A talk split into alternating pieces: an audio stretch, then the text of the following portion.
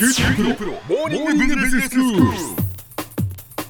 今日の講師は九州大学ビジネススクールでファイナンシャルマネジメントがご専門の平松卓先生です。よろしくお願いします。よろしくお願いします。先生今日はどういうお話でしょうか？えーっとちょっと前のことですけども、あの今年6月のですね正社員の有効求人倍率が1倍を超えたと、まあそういうことがニュースになったかと思うんですけども、ええ。そういえば最近ではですね、まあトラックの運転手さんやまあ保育士さんなどですね、まあ一部のその業種に限らずですね。まあ、コンビニであるとかあの飲食業とかですね至る所でこう人手不足だとか、まあ、人材難と、まあ、そういう話を、まあ、耳にするようになっているかと思うんですね。うんで私たちのようなこうサラリーマンにとってみると、まあ、一面あの直接はあんまり関係ないようなあの思えるんですけれども、まあ、ただ実際にですねあの求人であの困っておられる事業者の方々も、まあ、少なくないと思います。はいで今回と次回ですねこの有効求人倍率とその人手不足の問題を取り上げてみたいと思っています。はいで有効求人倍率ですけどもこれはあのハローワークに登録された、えー有効求人数の有効求職者数に対する、まあ、倍率ということなんですね。これ分かりやすく言うとどういうことになるんでしょ要はうか、うん。求人数ですね、あの人を採用したがっている数のですね今度は逆に、えー職を求めている数に対する倍率ということなんですね。ええええでそれがですね、まあ、パートタイムであるとかフルタイムであるとか、まあ、そういう働き方別、はい。それからあの業種別、ええそれから地域別に、まあ、数字が公表されてるんですね。はいでそのうちのその正社員というのがあるんですけども、正社員については、まあ、対象からそのパートを希望する人やですね新卒者ですね、はい。でこれを除いた数字で、まあ、いわばこうなんていうんですかね、あのー私たちサラリーマンがこう転職をこう考えると、ええまあ、いった時の市場需給を表す数字と、まあ、いうふうにも考えることができると思うんですね。うん。ということはですよ先生、はい。この有効求人倍率が1を超えたということは、はい、その仕事が欲しい人はい、に対してはい、人手不足だよって思っている企業の方が多くなったっていうことです。そうですね。ええあのーまあ、ざっくり言ってそういうことになるんですね。はいはい。で、まあ後であのお話ししますけれども、まあ、必ずしもそのこの数字この数字そのものにそんなに大きな意味があるわけではないんですけども、いずれにしてもですねその正社員についての統計っていうのはこれ2004年の11月にあの取り始めてるんですけども、その時の倍率は0.54だったんですね。でその後、えーまあ、0.6台まであの徐々に増えていったんですが、まあ、リーマンショック後の不景気でですね一時0.25台まで、まあ、低下したんですね0.2の半ばまでですね。でしかし、まあ、その後徐々に持ち直して、でアベノミクスがこう始まった、まあ、大体2013年なんですけども、はい。まあ、その効果が現れた2014年ぐらいにはですね0.65と、まあ、過去の記録を塗り替えたんですね。うん。でその後は上昇の一途をたどってでえーこの本年の6月ですね、まあ、1を超えたと、はいはい。えーいうことなんですけども、で求人と給食の間にはこう条件のミスマッチがあるので、まあ、この1という数字自体にはそれほど大きな意味があるわけではないんですね。ただ、まあ、いずれにしろ数字があの増えたということは急速な不足感の高まりを示しているということなんですね。はいはい。で求人する企業の側にとってみると、まあ、一般にその高コストでですね、まあ、一旦採用したら簡単には首を切れない正社員の募集については、まあ、慎重にえーなるわけで,、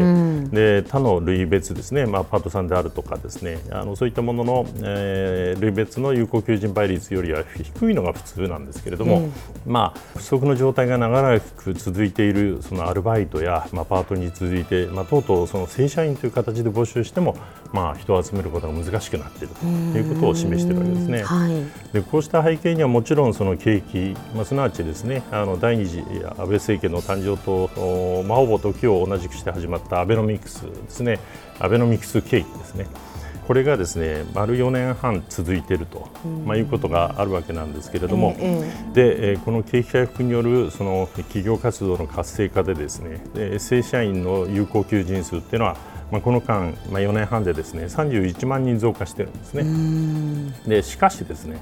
まあ、実は有効求人倍率急上昇の要因としてはですね分母であるところのその求職者数、まあ、仕事を求めているえー人の数が減っている方がですね、まあ、要因としてはより大きいんですね。ほで正社員の有効求人倍率の算出に使われる、まあ、パート以外の常用雇用ですねを希望する求職者数はこの4年半で56万人も減ってるんですね。はあ、そうなんですね。えー、でどうしてこのようなことが起こるかというと、えー、まあ、好景気の持続ですでにこう新しい職に就いたり、まあ、現在の職に満足している人が、あの増えたと、まあ、いうことも確かにあるのかもしれないですけれども、うん、えー、まあ、そもそも正社員となりうるような年代、まあ、すなわちえー、15歳から65歳までの人口、まあ、これをあの生産年齢人口っていうんですけども、うんこれが大きく減っているということがあるんですね。やっぱり少子高齢化ということなんですね。そうですね。えー、で、1995年にですね生産年齢人口はピークアウトしたんですけども、その後20年間でですねなんと1000万人も減ってるんですね。で、まあ、今後とも毎年30万人を上回るペースで、まあ、減少が続くということになってるんですね。ですね。でこのことはつまりその今後多少景気が悪くなったとしても人手不足はそんな簡単にはまあ解消しないでですね、まあ、時間の経過とともにまあより深刻化する可能性が強いことを示しているわけですね。で、まあ、工員さんがいなくては企業のあの工場の操業率が低下しますしまた運転手さんの不足などでも、まあ、その輸送が滞れば工場の操業停止の原因となるわけですね。はいはい、でこうして日本企業の生産性が低下して、まあ、海外の企業との間でですね今競争力を失うようであればですね、まあ、GDP 成長率もマイナスに転じることは避けられないということになるかもしれないですね。でこういうことを考えると正社員の有効求人倍率がまあ1を超えたということについて、まあ、喜んでばかりもいられないということなんですね。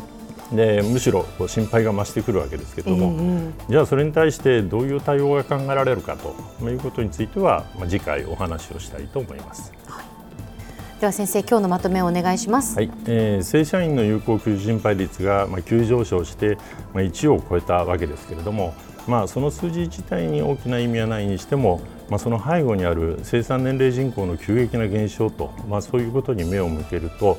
まあ、日本経済を維持するために取り組まねばならない大きな問題の存在が、まあ、見えてくるということです。今日の講師は九州大学ビジネススクールでファイナンシャルマネジメントがご専門の平松卓先生でした。どうもありがとうございました。どうもありがとうございました。さて QT プロモーニングビジネススクールはブログからポッドキャストでもお聞きいただけますまた毎回の内容をまとめたものも掲載していますのでぜひ読んでお楽しみください。QT プロモーニングビジネススクール。お相手は小浜も子でした。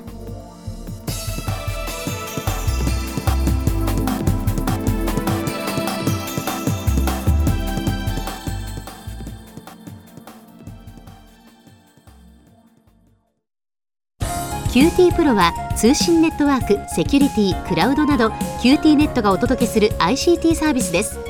九州中に展開した光ファイバー網を基盤に一番身近なビジネスパートナーとして九州の企業自治体の皆様をサポートします。詳しくは QT プロで検索を。